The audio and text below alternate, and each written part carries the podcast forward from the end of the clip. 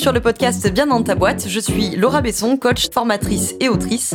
Sur ce podcast, seul ou avec mes invités, on parle psychologie et entrepreneuriat, car je crois que le savoir, c'est la liberté. Celle de devenir libre, autonome, responsable et acteur-actrice de ta vie et de ton business. Ici, on explore les défis de la régulation émotionnelle, des relations et de l'identité professionnelle, tout en découvrant des solutions pratiques pour trouver ta place sur le marché et dans ta vie. Bonne écoute.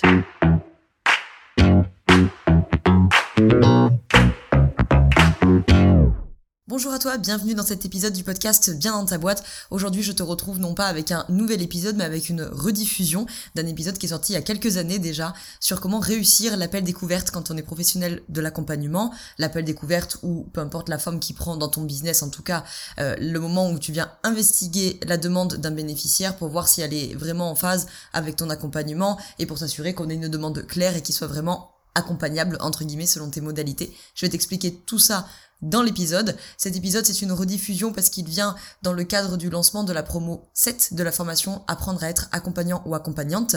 Euh, à l'époque, quand j'ai sorti cet épisode, ça devait être d'ailleurs probablement pour la promo 2 ou 3. et on est maintenant à la promo 7. La promo 7, elle attaque le 25 mars. Les places sont limitées, donc je t'invite à pouvoir te rendre très rapidement dans la description pour aller voir la, la page de cette formation, voir si elle pourrait t'intéresser. Et éventuellement pour réserver ton appel découverte, qui est un appel justement dont on va parler aujourd'hui et qui est totalement gratuit, sans engagement, qui nous permet tout simplement de euh, poser tes questions et de voir si la formation pourrait être euh, euh, faite pour toi et si elle pourrait vraiment t'aider. Donc si tu es professionnel de l'accompagnement, coach, thérapeute, etc. Si tu as une réelle volonté de développer ta posture, de faire passer vraiment tes accompagnements à un autre niveau, si tu veux gagner en confiance, si tu veux gagner en sérénité, si tu veux gagner en sensation de légitimité dans tes accompagnements, c'est une formation qui est faite pour toi. Si tu veux pouvoir être davantage dans l'analyse des problématiques de tes bénéficiaires, dans l'analyse de ce qui se passe dans la diade praticien-bénéficiaire, et si tous ces mots te paraissent obscurs, c'est qu'il faut venir en formation, justement. Bref, dans cette formation, on va faire beaucoup de choses du, plus pratico-pratique avec euh, des mises en pratique, avec des entraînements, comment on analyse la demande, comment on, comment on met en place la demande d'un bénéficiaire, comment on relance, c'est quoi les techniques de relance, c'est quoi les techniques d'entretien. On passera aussi par les aspects les plus théoriques mais qui sont nécessaires à pouvoir structurer ta pensée, ils sont nécessaires à pouvoir être armés conceptuellement, à pouvoir avoir une base sécure, un socle commun, un langage commun aussi avec les confrères et consoeurs, et qu'on puisse, voilà, penser vraiment l'accompagnement dans toute une structure de pensée et pas juste euh, comme ça parce que tu as trouvé un outil dans un bouquin et que tu l'as euh, extrait et, euh, et, et, redonné à un bénéficiaire. Donc par tous ces aspects-là, de l'histoire de la psycho, on fera de la philo aussi, on fera de la psychologie sociale. Vous avez deux psychologues cliniciennes aussi qui interviennent dans cette formation. Et on passera voilà par ces aspects les plus nécessaires en théorie, les aspects les plus pratico-pratiques. On passera aussi par les aspects les plus analytiques du bénéficiaire, de ses jeux psychologiques, de la diade praticien-bénéficiaire, des mouvements inconscients qui se trament entre le praticien et le bénéficiaire. Bref, je t'en dis pas plus, tu as toutes les informations sur la page de la formation, le lien est en description. Pour réserver l'appel découverte, ça y est également, et ça y est de toute façon sur la page. Et sur ce, je te laisse donc avec cet épisode pour pouvoir réussir ton appel découverte ou peu importe la forme qu'il prendra dans ton business. Aujourd'hui, je te retrouve avec un épisode de la plus haute importance, puisque comme tu l'as vu dans le titre, on va parler de comment réussir son appel découverte, ou en tout cas peu importe la forme que ça prend chez toi, un appel découverte, une séance découverte, une séance préliminaire ou quoi que ce soit on va parler de comment réussir ce truc-là. Alors, petit nota bene, je le précise d'avance. Dans cet épisode, on va pas parler de marketing, on va pas parler de comment réussir l'appel découverte au sens comment vendre, comment closer le prospect, c'est pas ça. Cet épisode de podcast, il s'adresse à tous les professionnels de l'accompagnement, que vous soyez coach, thérapeute, consultant, formateur, travailleurs sociaux, etc. Bref, vous faites de l'accompagnement d'êtres humains. Et donc, l'appel découverte, ou encore une fois, peu importe la forme que ça prend euh, dans ton business, c'est fondamental pour la réussite de l'accompagnement. C'est-à-dire que quand on est un professionnel de l'accompagnement, la réussite de l'accompagnement ne se joue pas de la première séance à la dernière séance. Ça se joue avant la première séance et ça se joue dès l'appel découverte. Euh, on va dire appel découverte hein, pour faire simple, mais encore une fois, peu importe la forme que ça prend chez toi, la séance préliminaire, ça se joue dès ici dans ce qu'on appelle l'évaluation de la demande. Si l'évaluation de la demande, elle est entre guillemets ratée, c'est tout l'accompagnement qui va se retrouver à côté de la plaque. Concrètement, c'est, euh, je pense que si tu es accompagnant, tu vas te, tu t'es au moins une fois retrouvé dans ce genre de cas, c'est-à-dire que euh, l'analyse de la demande, elle n'est pas entre guillemets impeccable. On attaque l'accompagnement, ça se passe pas trop mal, et puis là, ça va commencer à être compliqué, c'est-à-dire que le, le prospect, le bénéficiaire, par exemple, ne fait pas les exercices interséances. Il annule les séances à la dernière minute. Il n'est pas investi dans son travail. Il conteste. Il, il, vient en réactance. Euh, et, là, tu vois, c'est le cercle vicieux parce que toi, tu es frustré. Tu perds confiance en tes capacités. Tu te sens de moins en moins légitime. Il y a, vous, vous, perdez une relation de confiance. Vous perdez de la, de la, qualité dans la relation de travail. Et donc là, forcément, l'accompagnement, euh, c'est cuit. Hein, parce que là, je, je, le répète souvent. Tu le sais maintenant si tu me suis depuis un moment. C'est pas moi qui le dis. C'est les études. 80% de la réussite du travail se joue dans l'alliance de travail, la relation qu'on entretient entre praticiens et bénéficiaires. Voilà pourquoi aujourd'hui, on va parler du coup de cet appel découverte ou peu importe la forme qu'il prend chez toi. Dans un registre plus jargonneux, je vais le traduire par comment on fait pour réussir l'analyse de la demande, l'évaluation de la demande du bénéficiaire et qu'on attaque un accompagnement dans de bonnes conditions et que tout le monde soit content? Donc, petit euh, préambule euh, euh, linguistique, si je pourrais dire ça comme ça. Pour faire simple et éviter qu'on mette des slash à chaque fois, je parlerai de praticiens dans ce podcast pour regrouper tous les professionnels de l'accompagnement qui m'écoutent là et qui pourraient être concernés. Donc que tu sois coach, consultant, formateur, travailleur sociaux, thérapeute, etc. On va parler de praticiens pour, pour voilà, faire une généralité, ça sera plus simple. Et je parlerai de bénéficiaires euh, pour désigner, euh, selon qui tu accompagnes, vos euh, clients, patients, etc. Donc on parlera de praticiens, bénéficiaires et d'accompagnement pour éviter à chaque fois de dire coaching slash consulting slash formation. Sinon ça va être un peu lourd et très très long. J'en profite aussi pour te dire que je peux créer aussi cet épisode de podcast grâce à tous les élèves du programme sur la posture d'accompagnement parce que c'est vraiment, allez, 90% des élèves euh, du programme posture d'accompagnement euh, ont à un moment donné euh, des questions et des problèmes sur ce fameux appel découverte ou d'une manière générale sur l'analyse de la demande, comment je fais pour voilà, j'avais mal cadré au début, après il faut que je recadre le client, il fait pas l'exercice interséance, il annule à la dernière minute, blablabla. Bla bla. Ça, c'est des problématiques récurrentes. C'est pour ça d'ailleurs que dans le programme, c'est la journée 2. Hein. C'est-à-dire que vraiment la journée 1, on pose les bases, mais la journée 2, on y va euh, sur, euh, sur cette analyse de la demande, de l'appel découverte, parce que c'est vraiment très important. Euh, le programme, pour trouver sa posture d'accompagnant, il, va vraiment incarner ça, c'est-à-dire 80% de la réussite du travail. Encore une fois, c'est pas moi qui fume cette idée-là, c'est la recherche qui montre ça. 80% de la réussite du travail, que tu sois coach, consultant, thérapeute, etc., c'est L'alliance, c'est la relation et donc c'est la posture. La posture, quand on est accompagnant, c'est la priorité, c'est l'intention, c'est pourquoi. C'est l'intention que je mets quand je reçois chaque bénéficiaire, en consultation, en séance, en rendez-vous, etc. Les outils, c'est très bien, mais c'est secondaire. Les outils, c'est comment Et ça vient après. Or, aujourd'hui, on n'arrête pas de former des accompagnants qui sont des machines à outils. Sauf que moi, je ne crois pas à ça. Je crois que pour être un accompagnant, il faut être un accompagnant et pas juste faire de l'accompagnement. Faire passer des fiches outils, tout le monde peut le faire. Par contre, vraiment travailler cette posture de l'accompagnement, ça c'est autre chose. Hein. J'ai déjà fait un épisode là-dessus, je te mets le lien dans la description euh, si tu veux, si tu veux pouvoir l'écouter. Mais sur cette importance de la posture, de euh, la neutralité bienveillante, de l'empathie, de l'écoute, etc. Bref, je t'en fais pas un topo là-dessus, sinon ça va être très très long. En tout cas, sache que si ce programme t'intéresse, la promo 3 euh, du programme du coup pour trouver sa posture d'accompagnant commence le 21 février 2022, donc euh, dans un mois.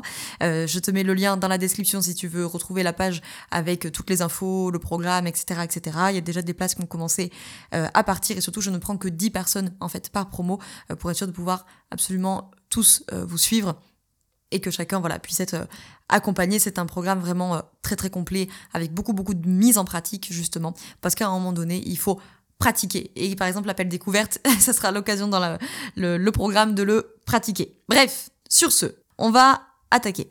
Quand euh, la promo 2 du programme posture d'accompagnant a commencé, donc en septembre dernier, je j'avais fait une mini formation par mail. Et justement, le premier mail, avec un peu de provoque, j'avoue. J'avais fait un mail sur comment foirer ton accompagnement en trois leçons. Et, euh, et le premier point que j'avais donné pour foirer ton accompagnement, c'était justement rater l'analyse de la demande. Donc c'est très important d'aller en profondeur, c'est un point capital de l'accompagnement puisque c'est lui qui détermine toute la suite du travail. Il faut vraiment pas sous-estimer ce truc-là, c'est-à-dire que quand on est accompagnant, l'appel découverte, ça n'est pas juste une question de closing, de marketing et de vente. C'est prioritairement une question d'évaluation, d'analyse de la demande pour vérifier si la demande est adaptée à l'accompagnement que toi tu as proposé et surtout pour toi en tant qu'accompagnant, il faut que tu cernes tout de suite qui tu as en face de toi. Alors, la demande, concrètement, c'est quoi hein Donc l'appel découverte, ou peu importe la forme que ça prend. Dans un registre plus jargonneux, on parle donc d'évaluation de la demande, c'est-à-dire la demande, c'est ce qui fait passer du point A au point B, autrement dit, de l'état actuel à l'état souhaité. Donc, c'est ce qui fait passer ton bénéficiaire du point A, c'est-à-dire l'état actuel dans lequel il se trouve au moment où il réserve cet appel découverte, au point B, c'est-à-dire l'état souhaité qu'il voudrait euh, avoir, atteindre à la fin de votre accompagnement. Sauf que bien sûr, tu t'en doutes bien, que c'est assez rare qu'un bénéficiaire euh, déroule ta page de vente, euh, réserve l'appel découverte, t'appelle et déboule avec une demande qui soit impeccablement formulée et impeccablement arrêtée. Euh, ce bénéficiaire, il t'appelle avec une demande qui est plus ou moins large et c'est toi qui es en charge de l'aider à préciser cette demande. Voilà, par exemple, on va t'appeler en te disant bah, je fais appel à toi parce que je me sens pas bien dans mon travail. Ok, tu sens pas bien ton travail, c'est-à-dire, ça se manifeste comment, à quoi tu l'observes, quand est-ce que tu es pas bien, bon bref, on va, je vais après te, te partager des, des questions qu'il faut poser. Donc la première chose euh, à se demander, ça peut te paraître un peu couillon, mais c'est le plus important, c'est est-ce qu'il y a une réelle demande de la part du bénéficiaire? Alors là, tu vas peut-être me dire, enfin, t'es un peu couillon, Besson, je veux pas te contrarier, mais enfin, s'il m'appelle, a priori, c'est qu'il y a une réelle demande. Pas toujours. Pas toujours. La demande peut être claire, effectivement. La demande peut être ambivalente, elle peut être diffuse, je vais en parler après, mais elle peut être aussi inexistante. C'est-à-dire, soit il n'y a pas de nécessité d'accompagnement, ça arrive des fois, soit il y a nécessité d'accompagnement, mais la demande, entre guillemets, elle est autre, c'est-à-dire que ça ne sera pas fait par tes soins. Si par exemple, soit tu es coach et qu'en fait la demande relève plutôt d'un accompagnement de consulting ou euh, relève de, je sais pas, d'une psychothérapie, euh, ben, il y a bien une demande, mais à ce moment-là, tu devras euh, la réorienter puisque c'est pas toi qui pourras l'assurer. Donc, si on a une réelle demande d'accompagnement, la question, voilà, c'est est-ce que cette demande telle qu'elle, elle est adaptée ou est-ce qu'elle peut être ambivalente ou elle peut être diffuse? La demande diffuse, c'est euh, le, bénéficiaire qui est assez éparpillé. C'est un peu, je veux que ça change dans ma vie, mais je sais pas trop quoi changer. Euh, donc, il faudrait toucher un peu à ça, puis il faudrait toucher un peu à ça, puis il faudrait toucher un peu à ça, puis il faudrait toucher un petit peu à ça. Bon, voilà. C'est éparpillé. Cette demande peut également être ambivalente. Alors ça, c'est généralement le cas le plus récurrent et celui qui casse le plus les pieds aux élèves qui arrivent dans ma formation euh, à la posture d'accompagnant. C'est la demande ambivalente, c'est je veux que ça change dans ma vie, mais moi je ferai pas d'effort pour que ça change. je caricature, mais c'est un peu ça. Donc là, il y a une demande ambivalente. Celle-ci, généralement, est la plus euh, récurrente, la plus courante, la plus problématique et celle qui euh, casse le plus les pieds après dans l'accompagnement si ça n'a pas été cadré dès le début. Donc là, il faut faire très attention parce que si tu valides l'accompagnement avec une demande qui est bancale, après c'est tout l'accompagnement hein, qui va se retrouver euh, bancal. Donc je te proposerai après quelques questions à ne surtout pas oublier euh, pour, euh, pour pas te retrouver piégé. Déjà, il faut évaluer la demande. Évaluer la demande, ça veut dire qu'il faut mesurer l'ampleur du problème, il faut faire le tour du problème, il faut faire le tour de ce qu'on appelle l'écologie du problème. C'est-à-dire à la fois les aspects objectifs de ce problème, par exemple euh, un prospect qui te dit qu'il perd du chiffre d'affaires, bon bah là ok, il y a un aspect vraiment objectif qu'on peut quantifier, qu'on peut mesurer, mais aussi les aspects subjectifs du problème, c'est-à-dire euh, par exemple euh, qui te dirait j'ai de moins en moins de motivation. Donc là, bon, bah, on peut pas le quantifier, on peut pas le mesurer, mais pour autant, ça reste un problème pour, euh, pour le bénéficiaire. Donc là, il faut vraiment faire le tour du problème. Donc ici, on va poser plein de questions du type, ok, en quoi c'est un problème pour toi? Quand est-ce que c'est un problème pour toi? Comment le problème se manifeste, etc. On n'hésite pas à poser des questions là-dessus. Alors on est d'accord, hein, c'est pas la peine pendant 45 minutes euh, de leur faire répéter la même chose. Hein. Mais euh, faites le tour. Faites le tour de l'écologie du problème. Je vais te proposer quelques questions euh, à, ne surtout, surtout, surtout pas oublier de poser. Ça va être lié à ce qu'on a vu avant. La première question que je t'invite à ne surtout pas oublier dans l'appel découverte, c'est pour qui est-ce que c'est un problème? Est-ce que c'est vraiment ton bénéficiaire qui rencontre ce problème? Ou est-ce que c'est un problème pour son conjoint? Est-ce que c'est un problème pour son patron? Est-ce que c'est un problème pour les associés? Est-ce que c'est un problème pour un ami? Est-ce que etc. Alors ça, tout particulièrement si vous accompagnez des entrepreneurs poser cette question. Est-ce que c'est vraiment un problème pour toi ou est-ce que c'est un problème pour l'associé, pour les salariés, etc. Si tu accompagnes des couples, évidemment, euh, est-ce que c'est vraiment un problème pour toi ou est-ce que c'est un problème pour ton ou ta conjointe? Et euh, encore plus si vous accompagnez des enfants. Hein, évidemment, les enfants. Est-ce que c'est vraiment toi qui rencontre un problème ou est-ce que c'est les parents, l'école, etc. Une autre question qui est très très importante et qu'il faut pas euh, oublier quand on fait cette, euh, cette séance préliminaire, c'est de demander aux bénéficiaires sur quoi on peut vraiment agir. Ça, peut, ça pourra t'arriver que des bénéficiaires t'exposent des situations qui les peinent, qui les mettent en difficulté, mais ils n'auront pas de pouvoir d'action sur la situation. Donc là, attention de ne pas valider la demande d'accompagnement en état parce que tu fonces directement dans une impasse. je te prends un exemple. Euh, la personne, le bénéficiaire t'appelle, voilà, je vous appelle parce que mon patron est vraiment insupportable. Ok, euh, soit, mais cette demande-là, en fait, on n'a pas de pouvoir dessus. On aurait une capacité d'action sur comment je perçois la situation, comment je vis ma relation au travail, comment je vis ma communication avec mon patron. Ça, on peut faire quelque chose. Par contre, euh, la demande, je, veux faire un travail de coaching parce que je ne supporte pas mon patron. Eh, mais si le patron c'est un couillon, ça, on pourra pas y faire quelque chose en fait. Donc ça, il faut faire très très très attention. Troisième question que je t'invite à toujours, toujours, toujours poser en appel découverte, toujours demander s'il y a eu une tentative de travail antérieure sur le sujet. Ça permet d'évaluer le degré de maturité de la problématique. C'est-à-dire que selon la problématique, il faut euh, s'assurer qu'il y a déjà eu une tentative de travail antérieure, ou en tout cas s'il n'y en a pas eu, toi ça va te donner une indication sur qu'est-ce qui a déjà été travaillé, avec qui ça a déjà été travaillé. Ça peut aussi t'indiquer, euh, moi ça m'était arrivé il y a quelques années, quelqu'un qui me dit ah bah oui j'ai vu 7 ou 8 psychiatres en deux, en deux mois. Euh, oula, là euh, ça sent pas terrible. Alors certes, il y a eu un travail antérieur, mais bon, c'est pas terrible euh, et à l'inverse une personne qui te dit que ça fait des années des années des années qu'il y a un problème et que ça lui bouffe la vie machin mais qu'il n'y a jamais eu de tentative de travail antérieur ça veut pas dire qu'il faut pas le prendre hein, c'est pas ça mais c'est juste toi ça te donne une indication sur euh, bon le degré de maturité de cette problématique. Et puis selon la problématique, bien sûr, c'est extrêmement important de s'assurer que le suivi qui est en place est pluridisciplinaire, avec euh, l'apport évidemment des médecins, des psychologues, etc. ou en tout cas euh, de, recommander vivement à ton bénéficiaire en, expliquant bien le cas de ton intervention et que sur un problématique qu'il rencontre, il faudra bien bien bien lui expliquer que ça peut être nécessaire, euh, qui est euh, voilà suivi, je sais pas, psychologue, médecin, kiné, j'en sais rien, et que toi, voilà, ton champ d'action va se limiter à ça.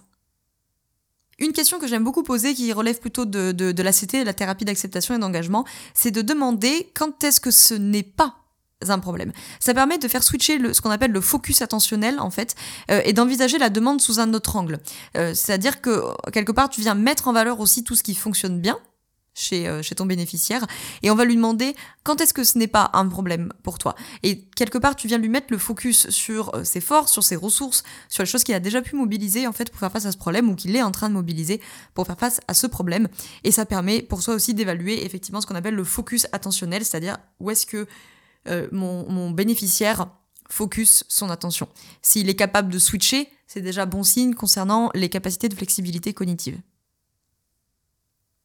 Il y a un piège qui est très très très très très très très fréquent lors de l'appel découverte, c'est de se laisser complètement hypnotisé par la vision que le bénéficiaire a de son problème. Il y a fort à parier que euh, ton bénéficiaire, lors de l'appel découverte ou de la séance préliminaire, il va parler pendant plusieurs minutes non-stop de son problème. Donc le risque pour toi, c'est de te laisser complètement avoir, entre très très très gros guillemets, parce qu'il n'y a pas une volonté de te manipuler, hein, pas du tout.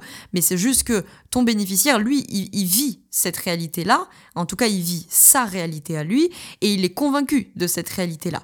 Donc toi, tu dois absolument ce qu'on appelle questionner la densité de cette réalité. C'est du jargon, évidemment, pour dire que on fait le tour du problème, on fait le tour de l'écologie du problème et on ne se laisse pas euh, sur une lecture premier degré. Par exemple, si je reprends euh, tout à l'heure, euh, là, mon patron, il est pédible, machin, Ok, c'est ta vision des choses. Donne-moi des faits observables, donne-moi des faits concrets. Qu'est-ce qui te fait dire qu'il est, qu'il est, qu'il est pénible? Qu'est-ce qu'il y a dans son comportement? Voilà.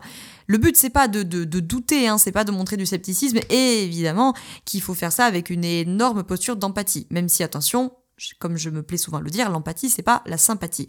Il faut le faire avec beaucoup d'empathie, mais le but, c'est pas non plus de foncer tête baissée dans Ah ben oui, mon bénéficiaire m'a dit que son patron était un crétin, donc forcément, c'est compliqué pour lui. C'est sa vision des choses, c'est sa perception de la réalité, mais ça n'est pas la réalité.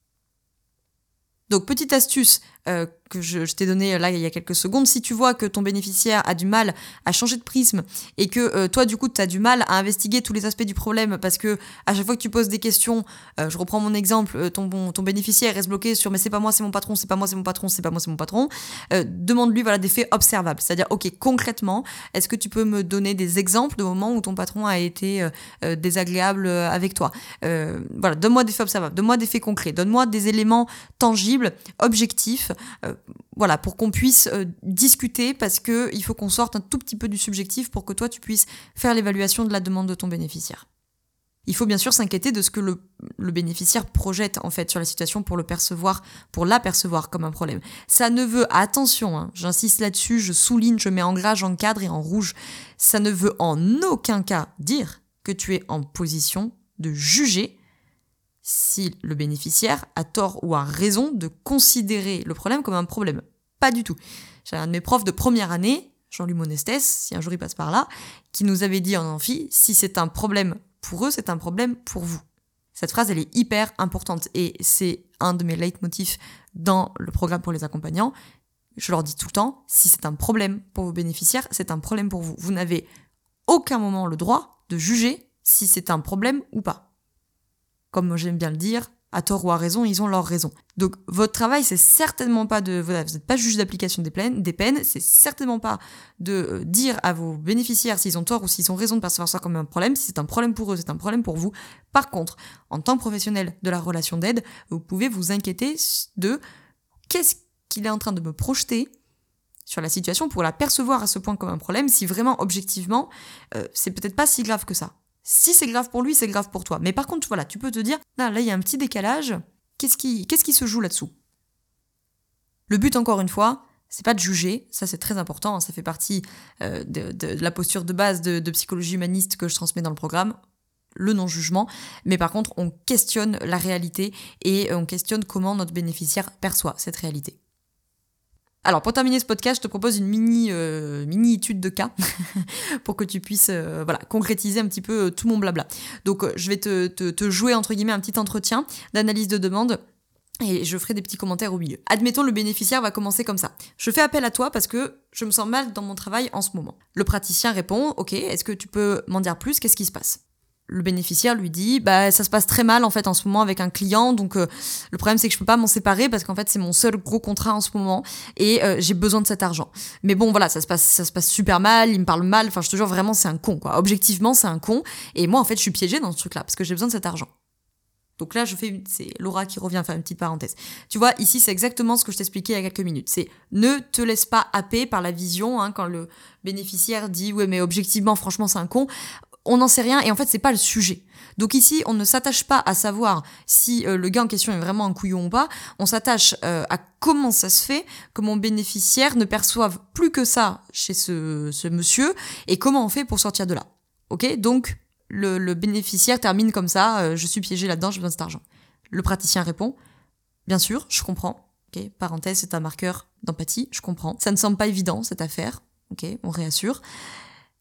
Et toi, quel euh, te semble être ton champ d'action possible? On renvoie la responsabilité, ça permet de limiter l'ambivalence aussi. On est en train de lui dire, ok, je comprends, mais qu'est-ce qu'on peut faire? Admettons que le bénéficiaire réponde, bah, je sais pas, je me dis que je suis vraiment bloqué en fait. Le seul truc que je peux vraiment faire, en fait, c'est de travailler sur moi et, et sur ce qu'il me renvoie.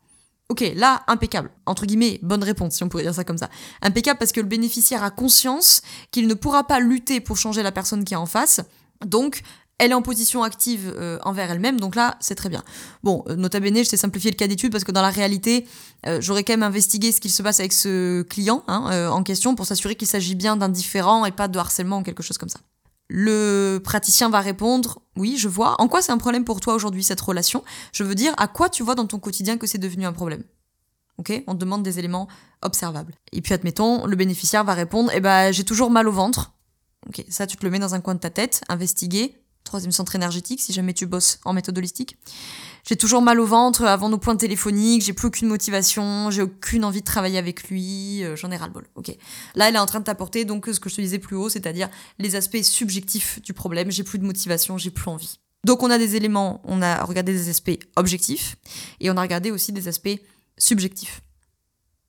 Voilà ce que je voulais te dire par rapport à l'appel découverte. L'analyse de la demande, c'est très très très important. En soi, c'est pas sorcier, entre guillemets, euh, même si évidemment il y a toujours euh, des, cas particuliers, il y a toujours euh, des exceptions, etc. Et c'est aussi pour ça que dans le programme de, à la posture d'accompagnant, la journée 2, quand on travaille là-dessus, on fait plein de mises en pratique, j'apporte plein de cas et on fait des mises en pratique pour justement s'entraîner tant qu'on est entre nous à ces mises en situation, à gérer les appels découvertes, euh, etc. Parce que forcément, tu as, euh, voilà, comme on l'a vu au début, les cas de demande diffuse et les cas de demande ambivalente qu'il faut arriver à recadrer tout de suite, euh, savoir aussi rendre la responsabilité des fois aux bénéficiaires, quoi, en disant, bah écoute, je sais pas, tu me dis qu'il y a un problème et qu'il faut que ça change et en même temps tu me dis que tu veux pas changer, donc qu'est-ce qu'on qu'est-ce qu'on fait avec ça? Évidemment, tu dis pas les choses comme ça parce que ça c'est pas très, c'est pas très délicat, c'est pas très empathique, mais voilà, il y a tous ces, ces, cas particuliers euh, qu'il faut apprendre à travailler, bien sûr, gérer les cas ambivalents, gérer, euh, euh, recadrer les demandes, etc.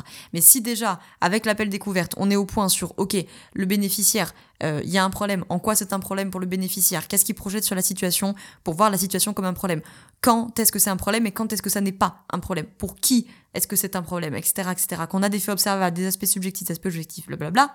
Bon, j'ai envie de dire, on a déjà bien cerné ce qui est en train de se passer. Après, J'aurais pas le temps d'en parler aujourd'hui, on en parlera donc dans la journée 2 du programme pour les accompagnants. Il y a une question de bien faire formuler la demande. Hein. Euh, euh, il y a la question du registre comportemental, etc. Parce que c'est sûr que euh, il y a des demandes, il faut se méfier. Hein. Il y a des demandes qui sont de se, tirer une balle dans le pied. Hein. Par exemple, ça dans le coaching, je le vois souvent. Valider une demande, je fais une petite parenthèse là-dessus, valider une demande en coaching qui est je viens faire un coaching parce que je veux gagner confiance en moi, ça s'appelle se tirer une balle dans le pied, quoi. Tu peux pas mettre ton bénéficiaire dans une exigence de résultat de lui-même vis-à-vis de lui-même. Ça n'a aucun sens. Euh, déjà, tu le mets pas en fonctionnement optimal, tu le mets dans une démarche de fonctionnement maximal. Et en plus, ça va être extrêmement difficile euh, à évaluer. Et ça va être très très très dépendant de beaucoup beaucoup de facteurs. Donc après, il y aura la question aussi de comment on formule euh, cette demande. Mais déjà, si on a réussi à bien évaluer, investiguer la demande, à bien l'analyser pour euh, ne pas se retrouver avec un accompagnement euh, complètement bancal et, et, et un, un, un bénéficiaire désinvesti, j'ai envie de dire, on a déjà fait une bonne bonne bonne partie du travail. J'espère que cet épisode t'a plu, j'espère qu'il t'aura aidé. Euh, peut-être que ça aura valu le coup de prendre des notes. je, me, te dis ça à la fin, mais bon, tu t'en seras peut-être euh, rendu compte de toi-même. Euh, je te retrouve dès que tu le souhaites sur, je te mets le lien dans la description, sur la page du programme Trouver ta posture d'accompagnant pour tous les professionnels de l'accompagnement qui veulent apprendre à être des accompagnants et pas simplement à faire de l'accompagnement. Ici, c'est vraiment un programme qui mène, qui mêle, pardon, de la théorie, de la pratique, pour justement mettre en pratique sa posture de praticien, praticienne à chaque journée, développer sa boîte à outils holistique, hein, parce que bon, tu me connais, on est forcément en démarche humaniste et en démarche holistique. Voilà, le but c'est vraiment qu'à la fin de ce programme, sur ta posture d'accompagnant, d'accompagnante, tu ne te sentes plus jamais stressé avant, pendant ou après euh, une séance. Tu te sens confiante, tu es outillé pour gérer toutes les problématiques. On n'est pas en panique au milieu d'une séance en mode oh mon dieu, je sais pas quoi faire, je sais pas quoi répondre, je sais pas comment réagir. Savoir vers qui et comment on réoriente le bénéficiaire si on a besoin. Acquérir une compréhension beaucoup plus globale des enjeux des clients, réaliser des accompagnements plus efficaces, des résultats plus tangibles et puis surtout avoir des alliances de travail qui sont beaucoup plus fortes. Je ne veux plus que tu te retrouves désemparé pendant une séance en mode Oh mon dieu, euh, mon bénéficiaire s'est mis à pleurer, il s'est énervé, il a claqué la porte, il m'a apporté un trauma, quelque chose de difficile, je sais pas gérer. Non, ça c'est notre posture d'accompagnant. Et je le dis tout le temps, et, les élèves du programme le savent très bien, hein. quand tu es accompagnant, même si tu accompagnes de la stratégie Instagram, tu peux te retrouver avec une crise de larmes, tu peux te retrouver avec un vécu difficile. Même si toi tu feras pas la prise en charge de ce vécu parce que toi tu es coach Instagram et que ça n'a rien à voir, quoi qu'il en soit, il va falloir, il va falloir savoir réagir et, euh, et, et, pouvoir avoir une fonction, ce qu'on appelle la fonction contenante, avoir une fonction contenante qui est suffisante, sinon on va, on va casser la relation euh, avec le client ou la cliente et du coup on va être sur des accompagnements beaucoup moins efficaces et, et beaucoup moins euh, tangibles pour eux. Toutes les infos sont sur euh, la page dont le lien est en description, comme ça tu as toutes les infos et tu peux justement réserver ton appel découverte, puisqu'on a parlé de ça pendant une demi-heure. Euh, à partir de cette page-là, je te mets également le lien dans la description, remarque, ça sera plus simple. Comme ça, on a 30 minutes environ pour discuter, que tu m'exposes la situation et que moi je puisse te parler davantage du programme et qu'on s'assure que ce programme puisse répondre à tes objectifs. Les places étant limitées, je t'invite à t'occuper de ça rapidement. Te remercie d'avoir écouté cet épisode jusqu'au bout. Tu peux retrouver l'ensemble des informations et des liens en description de cet épisode. Si tu as des idées, des suggestions ou si tu as tout simplement aimé cet épisode et que tu veux me le dire, direction Apple Podcast pour laisser un commentaire et 5 étoiles. C'est ce qui permet au podcast d'aider plus de personnes et ça permet aussi de me soutenir. Tu peux aussi partager cet épisode à un entrepreneur ou une entrepreneuse qui pourrait en avoir besoin. Je te souhaite une très belle journée ou une très belle soirée selon quand tu m'écoutes et surtout, je te souhaite d'être bien dans ta boîte. Ciao ciao. Thank you.